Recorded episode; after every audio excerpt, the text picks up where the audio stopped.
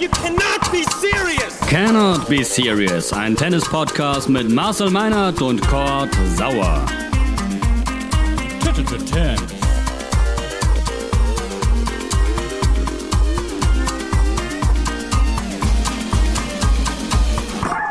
Herzlich willkommen, moin, Cannot Be Serious Tennis Podcast Folge 44. Das ist eine Schnapszahl. Mein lieber Marcel, hast du was offen, was wir uns reinziehen können heute am Samstag vor den Erste Bank Open in Wien? Eine heiße Zitrone steht neben mir. Ah, die haut auch gut rein. moin Marcel, wie sieht's aus? Wie geht's dir? Moin, ja, die Stimmbänder wollen gepflegt werden. Insofern Mit oder ohne Ingwer? ist das genau das Richtige. Äh, aktuell ohne Ingwer. Ohne Ingwer, aber mit Honig wahrscheinlich ein bisschen. Schuss Honig genau. rein. Ja, genau. Genau. 44 Folgen, wir sind seit etwas als über einem Jahr online mit dem Podcast. Ähm, und ja, bald die 50, oder? Goldene. Wahnsinn. So schnell. Hat sich noch gar nicht so lange angefühlt, ehrlich gesagt. Nee, für mich auch. Äh, trotzdem, Tennis wird gespielt, ganz, ganz viel. Und auch heute sprechen wir wieder ein bisschen über den schönsten Sport der Welt. Ähm, was haben wir im Potpourri, Marcel? European Open Antwerpen ein bisschen, dann beginnen die erste Bank Open in Wien. Ich habe wieder dann natürlich das Thema Impfdebatte am Start ähm, und ganz, ganz viel Gossip. Roger Federer war auf einer Hochzeit, Marcel, zum Dahinschmelzen. Das äh, wird gleich Top-Thema sein. Hast du einen. Ich bin gespannt. Ist das die Hochzeit, wo er, wo er mit der Straßenbahn hingefahren ist? Oder was habe ich da gestern gesehen in Basel? Wurde da jetzt nicht eine Straßenbahn nach ihm benannt? Gibt es jetzt tatsächlich in Basel den Roger Federer Express? Ich glaube ja, aber Ja. ich glaube auch, dass das nichts mit dieser Hochzeit Ach so. zu tun hatte. Ja, gut. Die okay. Hochzeit war in Venedig. Dann gut. Ach nee, das wäre ein bisschen weit. Dann war das nur ein, eine zeitliche, wie sagt man, Überschneidung. Lass uns sportlich einsteigen, Marcel. Ähm, Antwerpen, European Open. Was, äh, was sagst du? Sinner ist äh, mit Schwarzmann, Lloyd Harris und Jensen Brooksby im Halbfinale. Ja, ich gehe noch mal eins zurück. Ähm, die Hüfte dieser Tenniswelt hat wieder zugeschlagen. Ja. Andy Murray gegen Francis Tiafoe. Was waren es am Ende? Drei Stunden 46. Erste ich, Runde, ne? In einer lausigen ersten Runde, aber das ist ihm ja völlig egal. Hauptsache, es wird, es wird Tennis gespielt und ich find's, find's großartig, wie, wie er alles da draußen lässt in jedem einzelnen Match. Es ist dann traurig, dabei zugucken zu müssen, dass sich in der Wettrangliste nichts tut. Und er verdammt nochmal auf die Wildcards angewiesen ist, dass er bei diesen Turnieren ähm, noch mitmachen darf überhaupt. Das stellt ihn natürlich überhaupt nicht zufrieden und nervt ihn, glaube ich, kolossal. Ähm, aber wir nehmen es natürlich gerne mit, wenn so ein Match rauskommt wie am Montag. Ich habe ehrlicherweise äh, nur die Zahlen gesehen und das gelesen, was, was danach geschrieben wurde, auch von Francis Tiafoe, dass die beiden ja wohl noch äh, länger danach in der Kabine mh, zusammensaßen und das, was sie da abgeliefert haben, so ein bisschen Revue passiert haben lassen. Ähm, großartig. Danach äh, Murray gegen Schwarzmann äh, ausgeschieden, hat sich danach auch öffentlich doch nochmal sehr geärgert und gesagt, Alter, das war nichts. Also da merkst du auch nochmal, dass er wirklich, Total. Ist, der, der will's mit jeder Faser, ne? Ja, ja. Das ist total schön zu sehen. Äh, lass uns ganz kurz über äh, Francis Tiafoe sprechen, äh, Marcel. Ich äh, schaue auf den Typen und muss sagen, mit jedem Match mag ich ihn mehr. Ähm, ATP-Ranking 48. Was glaubst du, A, woran hapert es da gerade noch, dass es nicht mehr ist, beziehungsweise nicht, dass er nicht höher steht? Und B, äh, ist das einer, den wir die nächsten Jahre deutlich mehr mitspielen sehen werden? Deine Ja, Prognose? Den erwarte ich eigentlich schon seit einiger Zeit viel weiter vorne. Ähm, das Problem ist, dass Francis, wie umschreibe ich das jetzt am besten, nicht der disziplinierteste äh, ist unter den Top 50, die da rumlaufen. Was Okay. Training, was so Dinge abseits des Courts angeht. Äh, es wird besser. Äh, er wird ja jetzt von Wayne Ferreira betreut. Das erste, was der Südafrikaner gemacht hat, war ihm das Handy wegzunehmen vorm Training. Also wenn dann es ums Sportliche geht, äh, auch völlig nachvollziehbar. Aber ja, er lässt sich relativ leicht, leicht ablenken, ist ein total lässiger und, und entspannter Typ. Es fehlt manchmal so ein bisschen die Fokussierung, aber es wird besser, habe ich den Eindruck. Und deswegen ähm, finde ich, ist da Potenzial für die Top 20 auf jeden Fall drin. Vor allen Dingen, der kann auf jedem Belag mithalten. Der ist ein richtig guter Sandplatzspieler auch. Ähm, athletisch top, ähm, sehr beweglich, sehr schnellkräftig, hat eine ganz eigene Technik, auch beim Aufschlag. Ähm, ich sehe es genauso wie du. Ich mag es total, ihm, ihm zuzugucken und äh, würde mir wirklich wünschen, dass er äh, ja, sich da oben festspielen kann. Momentan ist er noch so einer der Spieler, die du als Gesetzter bei einem Grand Slam Turniers, Turnier am wenigsten haben möchtest in der ersten Runde. Mhm. Äh, dann die, die da als erstes nachkommen in der Weltrangliste. Ähm, ich glaube, dass da durchaus noch, noch viel Potenzial schlummert. Kyrgios 2.0? Nee, so schlimm nicht. Nee, ne? Nein, nein, nein, bei weitem nicht. Es sind ja auch keine, also er, es ist ein lieber Kerl, das ist wirklich ein lieber Kerl und er benimmt sich auch auf dem Platz ähm, wirklich gut. Aber er ist halt äh, mit den Gedanken nicht immer ganz bei der Sache, träumt dann gerne ein bisschen und ist, war auch nicht der pünktlichste und all solche Kleinigkeiten. Mit den Gedanken bei der Sache, welchen Stellenwert hat für dich dieses Turnier in Antwerpen gerade, European Open? Da haben wir jetzt im Halbfinale vier, vier Männer. Ähm, natürlich sehe ich mit meiner, mit meiner Fanbrille Sinner und Schwarzmann habe mit den vermeintlichen Underdogs Brooksby und Harris weniger am Hut, aber ähm, du schaust sicherlich drauf und das ist für dich schon auch irgendwie mehr als nur eines von vielen Turnieren, oder? Also, ähm, das, jetzt kommt es hinten raus natürlich auch auf jeden Punkt an. Ähm, es, es gibt nicht mehr viele freie Plätze für Turin, aber Yannick Sinner ist noch einer der, der Kandidaten, der ganz ordentliche rechnerische Chancen hat, da den, den achten Platz möglicherweise sich zu holen. Und wenn der jetzt 250 Punkte mitnehmen könnte, sprich das Turnier ähm, gewinnt, dann schiebt er sich nochmal in eine wirklich gute Position. Entschieden wird das Ganze äh, beim Masters in Paris, das ist klar, weil es da am meisten ähm, abzuräumen äh, gilt. Äh, aber es ist extrem interessant, vor allen Dingen Jensen Brooksby, das ist ja einer, der außerhalb der Vereinigten Staaten bisher überhaupt nicht in Erscheinung getreten ist. Und dass der jetzt diesen, diesen Drive mitnimmt ähm, in seine ersten wirklichen, wirklich toughen Matches in, in Europa ähm, und dann auch gleich in der Halle brilliert und da wieder im Halbfinale steht, ähm, finde ich richtig gut, ähm, dass ein Diego Schwarzmann nochmal Vollgas gibt und bei, bei so einem Turnier als ehemaliger Top-Ten-Spieler antritt, äh, Halbfinale zieht, nachdem er richtig vorgeführt wurde in Indian mhm. Wells von Cameron Norrie. Ist auch eine starke Leistung und Lloyd Harris ist sowieso einer der, der Spieler, ähm, des Jahres 2021. Also für diejenigen, die sich auskennen, ist das ein super Halbfinale. Das Problem ist, ich weiß halt nicht, ob du damit in Antwerpen Tickets verkaufst, wenn, ja. wenn David Goffin ja. äh, äh, nicht dabei ist und die anderen ganz großen Namen fehlen. Das ist so ein bisschen schade, aber das ist natürlich ein Problem, das viele 250er Turniere haben. Für alle Menschen, die sich auskennen, also nicht für mich. Schade. Ähm, du, Was hast du jetzt gesagt? du sprichst es an, Marcel. Turin. Ähm, wir werden, glaube ich, darüber noch viel, viel mehr sprechen in den nächsten äh, Episoden in diesem Podcast. Das hoffe Finals, ich doch sehr. Die Finals stehen an, du kommentierst. Ähm, mhm. Ich habe tatsächlich jetzt erst auf äh, einer großen Streaming-Plattform ähm, Untold gesehen.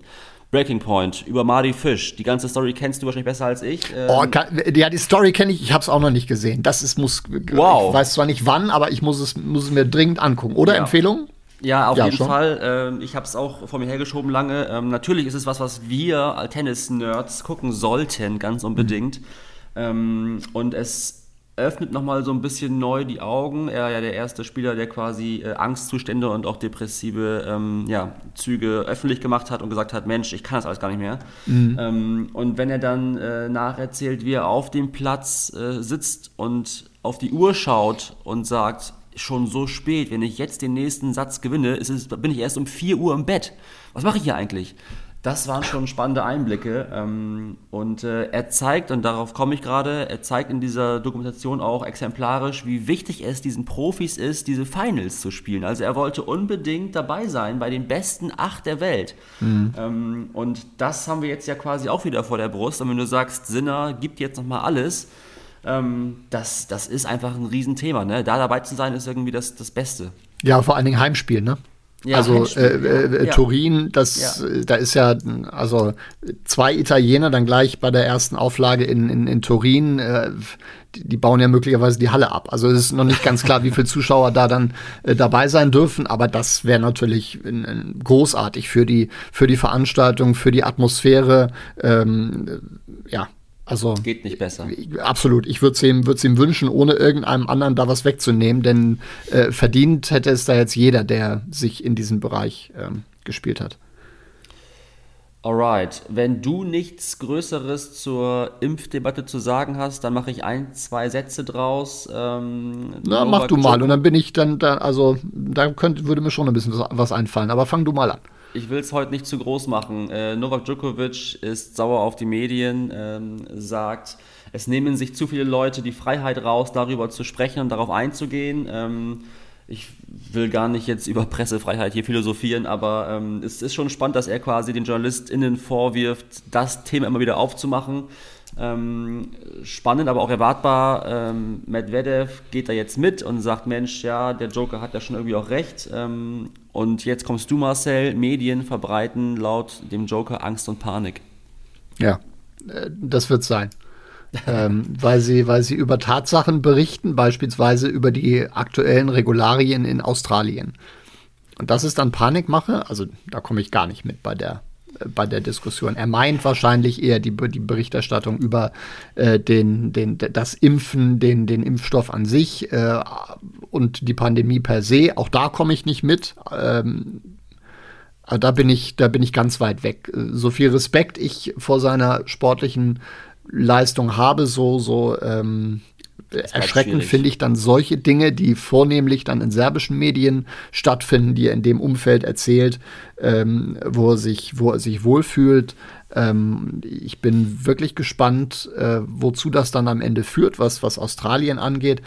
Auch Daniel Medvedev, es ist ein gutes Recht, darüber nicht zu reden. Das ist völlig okay. Das hat er, glaube ich, auch ein bisschen geschickter formuliert als Stefanos Tsitsipas. Auf der anderen mhm. Seite, wenn die Australier das jetzt, das jetzt durchziehen, äh, dann wissen wir Anfang Januar sowieso, wer geimpft ist und, und, und wer nicht. Also das weiß ich dann nicht, äh, ob's, ob es ihm jetzt irgendetwas bringt, äh, das Ganze zu verheimlichen. Und ähm, ich glaube, wenn man sich dazu, dazu äußert, was auch Regularien angeht, sollte man da sehr präzise informiert sein. Ich glaube, er hatte einfach, einfach Quatsch erzählt, so wie ich auf, auf dem dem Stand bin, dass man äh, als Ungeimpfter ähm, dann mit einer Quarantäne äh, durchkommt und dann quasi spielen kann, ist nach meinen Informationen einfach nicht richtig. Und dann soll er einfach sagen, wir warten ab, was passiert. Und danach äh, werde ich mich dann dazu, dazu äußern. Und ähm, ja, das ist dann ein bisschen leichtsinnig und ähm, sehr, sehr schwierig. Es bleibt schwierig. Noch ein Nachsatz. Du sprichst die serbischen Medien an, Marcel. Ähm, ich bin da nicht so into it, aber kannst du mir sagen, ob seine Heimat für ihn schon so eine Art Wohlfühloase ist, medial? Also glaubst du oder weißt du, ob dort äh, Nachfragen kommen, die kritisch sind oder sind die dort alle so eher auf Anhimmelungskurs unterwegs und sagen, hey, der große Joker? Der wird auf Händen getragen. Ja, ne? Das ist, das ist eine Götterverehrung, was da, ja. was da passiert. Und zwar. Comfort Zone. Ja, absolut, absolut. Ich ähm, tue mich schwer, das jetzt mit, mit anderen ähm, zu vergleichen. Ein Roger Federer er kriegt in der Schweiz wahrscheinlich auch relativ wenige kritische Fragen. Ich, ich weiß nicht, wie es bei Boris war damals zu seiner aktiven Zeit, aber in Deutschland ist es wohl schon noch ein bisschen was anderes gewesen. Der hat äh, in anderen Dingen danach natürlich dann genug abbekommen. Aber stopp, ähm, Marcel, wird nicht ein, ein Zverev auch hier auf Händen ja, ja, tragen in Deutschland? Natürlich. Ja, sicher. ja, sicher. Ich wollte nur, aber guck mal, nein, wird er nicht. Also, ähm, du merkst dadurch, dass ich das mit, ja. mit äh, Becker damals vergleiche, ist das halt dann einfach noch ein, ja. noch ein anderes, noch ein anderes Standing und ähm, ja, ja tot, also tot, der kann, der kann alles machen in, in Serbien und die werden ihn, werden ihn immer noch hochleben lassen. Das ist nun mal da einfach so. Zurück zum Sport. Wien, erste Bank Open. Tennis to go ist das Stichwort. Die VeranstalterInnen äh, haben Tennis erlebbarer gemacht oder nahbarer gemacht, indem sie ja, den Tenniscourt mal eben ins Zentrum verpflanzt haben. Ähm, hast du das mitbekommen? Was sagst du? Großartige Geschichte. Ich frage mich, wer das bezahlt, mhm. aber ähm, das muss ja dann nicht die Sorge der Tennisfans sein, die da hingehen, um sich das anzugucken am Ende. Ähm, Klasse Idee. Äh, am Heumarkt äh, haben das Ganze ja eingeweiht, wenn ich das richtig mitbekommen habe, mit äh, einem Tiebreak-Turnier. Ähm, gestern, also am Freitagabend, dass Carlos Alcaraz dann am Ende gewonnen hat gegen äh, Stefanos Tsitsipas. Äh, und ja, es ist doch klasse, quasi an der Fußgängerzone. Ähm, du hast Laufkundschaft, äh, die, die dann vielleicht mal spontan abbiegen. Ich weiß jetzt nicht ganz genau, was die Tickets ähm, da kosten. Ich glaube, das 5 Euro reichen da wahrscheinlich nicht aus. Das wird dann schon ein bisschen mehr sein, weil du da ja schon anständige Matches bei einem 500er-Turnier äh, zu sehen äh, bekommst. Aber wenn man so eine Kooperation hinbekommt mit dem, mit dem Eislaufverein und dann irgendwie in der Lage ist, sowas finanziell zu stemmen, denn das Ding steht da jetzt mal äh, drei Wochen, ähm, dann ist das großartig mit allem, was dazugehört. Man merkt aber schon auch, wer die Sponsoren sind. Ne? Also diese erste Bank ist natürlich da dick im Geschäft und kann dann auch Dinge realisieren, die vielleicht äh, unser Podcast nicht realisieren kann.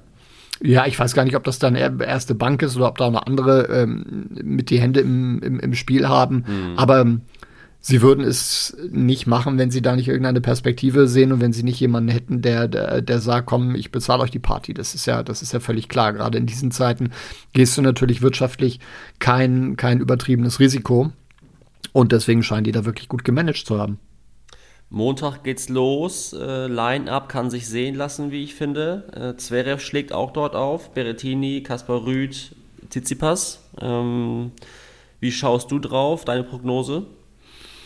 Fantastisch besetzt, in der Tat. Ähm, so gut, dass, glaube ich, der, der, der Cut irgendwo bei, bei 40 ist. Äh, also Jan-Lennart Struff jedenfalls ähm, spielt nicht in Wien. Dominik Köpfer ist in der, in der Quali mit dabei. Der ist da an 4 gesetzt, habe ich gesehen.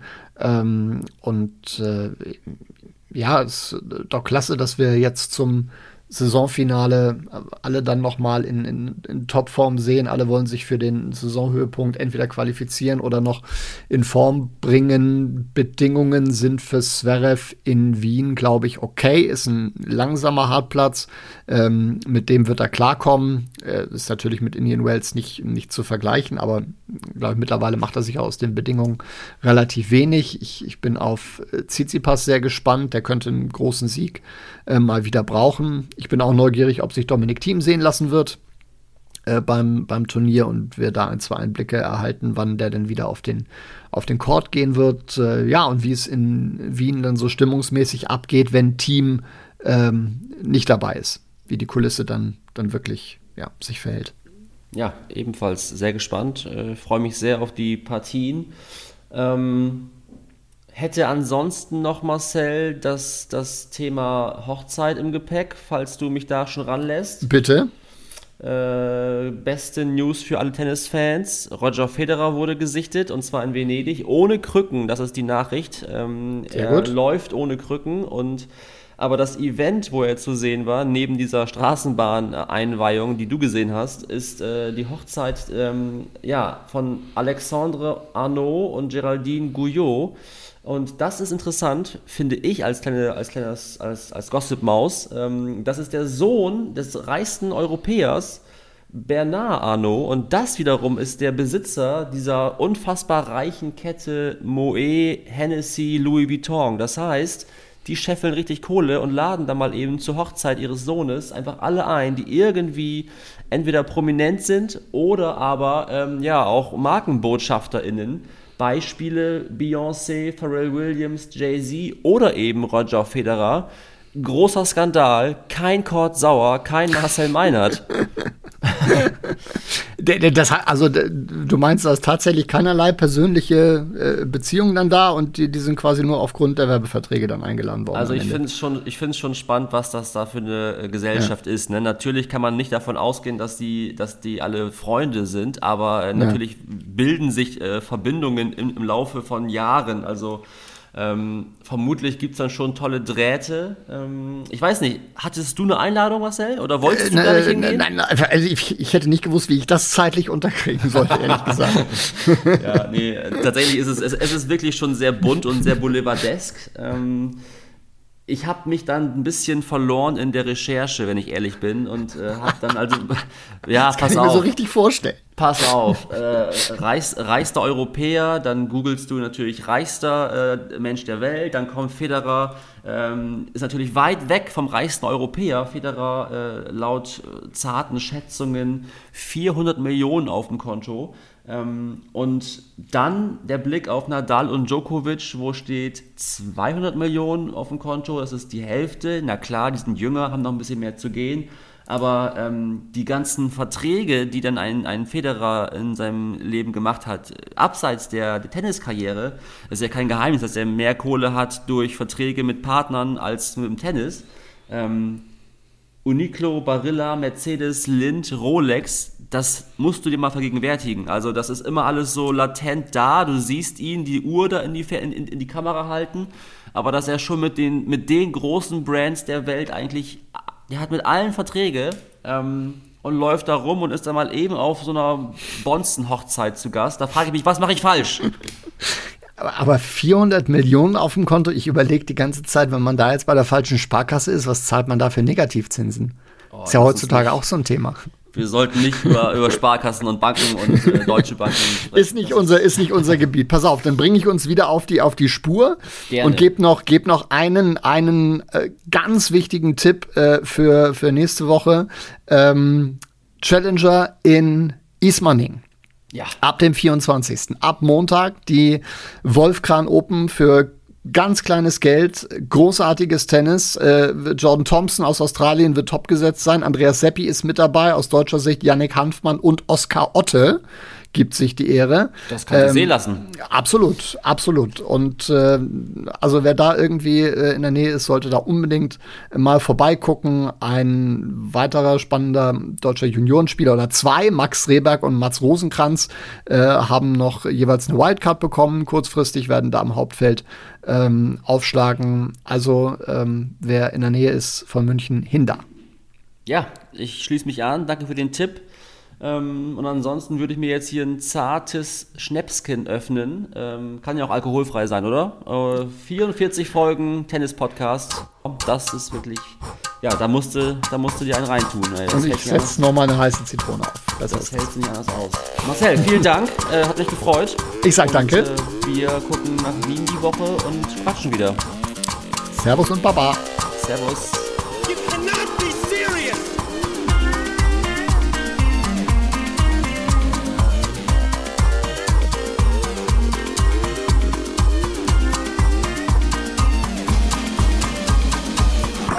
terms.